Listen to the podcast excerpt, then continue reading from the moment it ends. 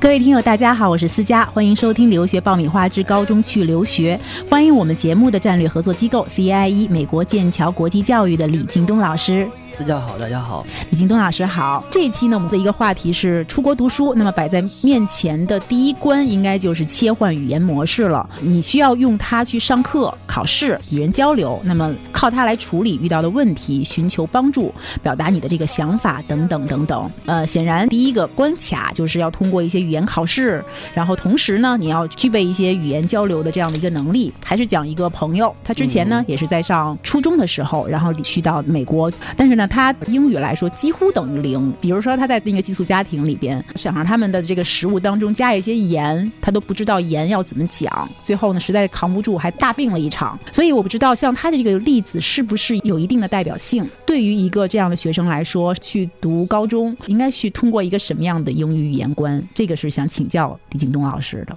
基本上在我们总结来看呢，在一个美国的中学里面，你要是完全的融入。并且通过他的考核，最终有一个很好的一个升学通道的话，可能要过四个关口。第一个就是入学关，要达到人家的入学要求，进入这个学校了，你才会有后面能发生的这些事情。那一般来讲呢，美国的顶级的一些学校对语言的要求非常非常高，有些的学校呢，甚至于已经达到了，比如说托福要求一百分。一百零五分，那么可能这个成绩他申请美国前二十的大学都已经足够了。那对于普通的这种美国呃私立学校来说呢，他如果是在中国推广的时间不是很长的话，那么他会要求学生至少要有一个 SLAP 成绩，或者是其他的非托福类的成绩，以证明学生的一个语言到达一定的程度。同时呢，再要求学生去通过面试来展示自己的一个语言水平，这就是他一个入学的关口。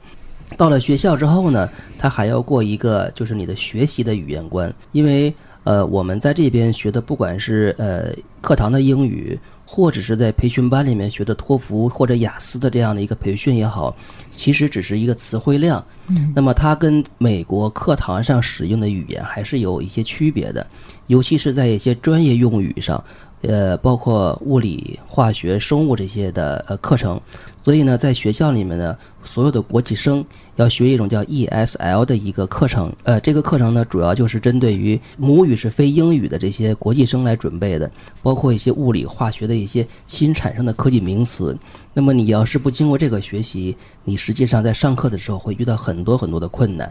所以这是一个学习的语言观。另外一个呢，就是你生活的语言观。日常语言里面会经常包含的一些宗教的典故。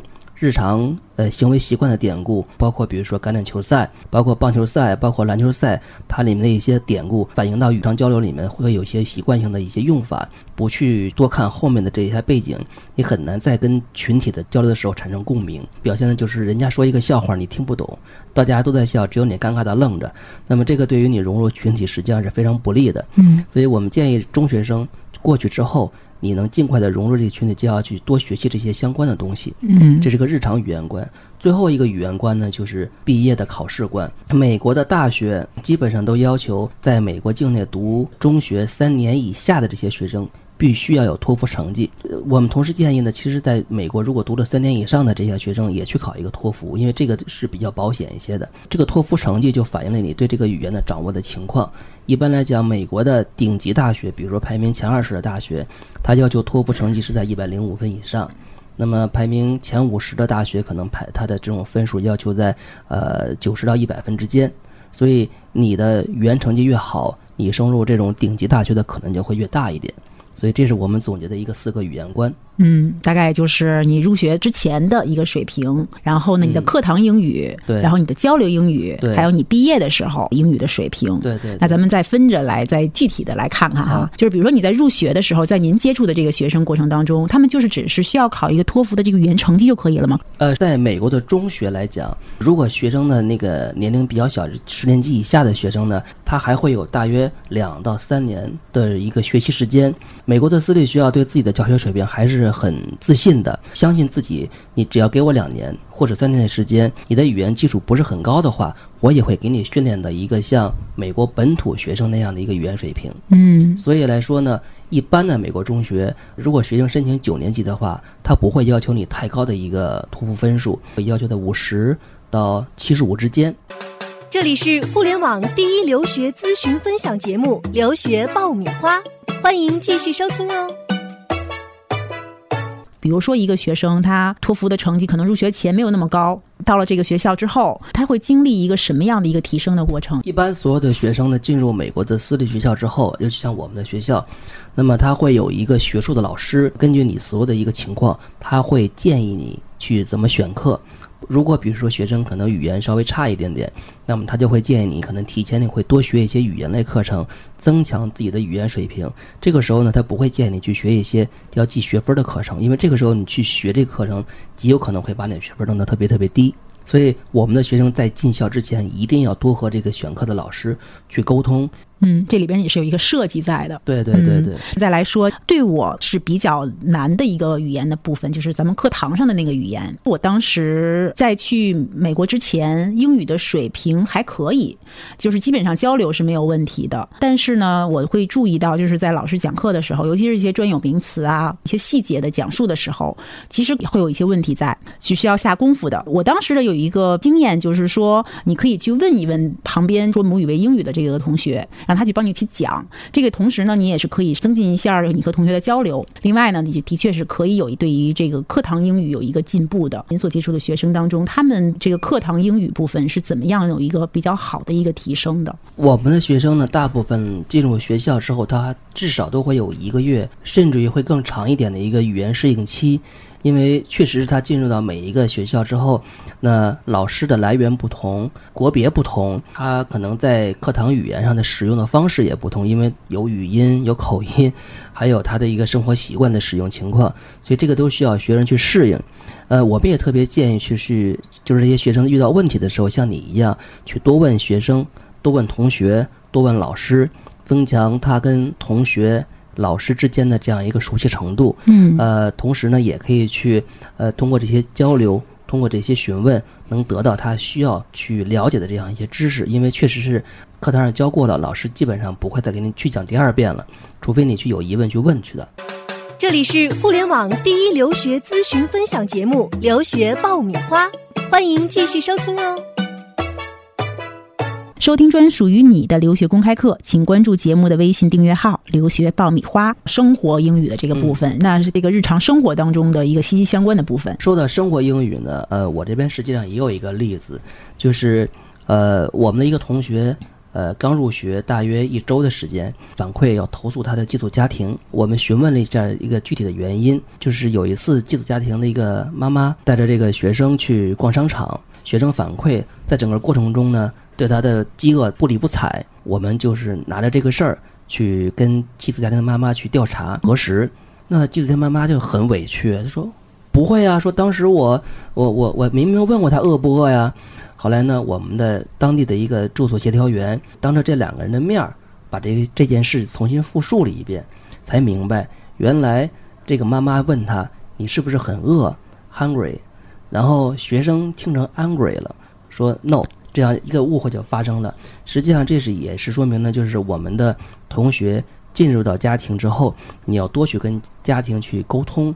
第一，你可以熟悉这个家庭说话的一个方式、口音、这个词汇的排列的一个模式。同时呢，也去多把你的一些切身感受多去向人家去说一说。不管你是语言好还是语言不好，只要你懂交流、愿意去交流，你遇到的困难就会越来越少。嗯，说着说着，然后问题就变小了。对，没错，这个好像有点像我刚才提到的我的那个朋友的那个经历，看来是有一定的代表性的。对。那好，我们再看到就是毕业的时候，那这个需要达到一个什么样的语言关？至少，如果你想申请一个正规的四年制的大学，你的托福的分数至少要在七十五分以上，才会申请到一个呃相对来说不会太差的一个大学。嗯。那么，如果是想有更高的追求，你的托福的分数就会越来越高。所以，语言关呢，在这个时候就是你必须要过的，呃，给你申请的大学让他看到你够水平了。嗯，所以你在高中的时候，同学们是需要在美国当地，然后去参加这个托福的考试的，是吗？对对对，在美国那边，可能他这个报考的这种时间就跟中国这边不一样，所以你要去跟你的老师呃去多做咨询，因为美国的很多学校，尤其是私立学校，提到了有一个学术的老师，他还会有一个升学的老师，来帮助学生规划整个的一个升学的一个过程，嗯，以及进程，他会给你一些建议，应该什么时候去考 SAT。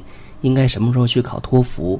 某一个大学会要求什么样的一个特殊的课程？你应该去多跟这个学术老师去做沟通，以尽可能多的去做一些准备。这样子呢，你未来申请大学的时候的结果会越来越好。好的，最后再问您这个小细节的问题，就是说，在上大学之前的这个托福考试，还有这个包括这个 SAT，什么时候考是比较好的时间？嗯，这个没有说是特别好的时间。嗯，一般来说呢。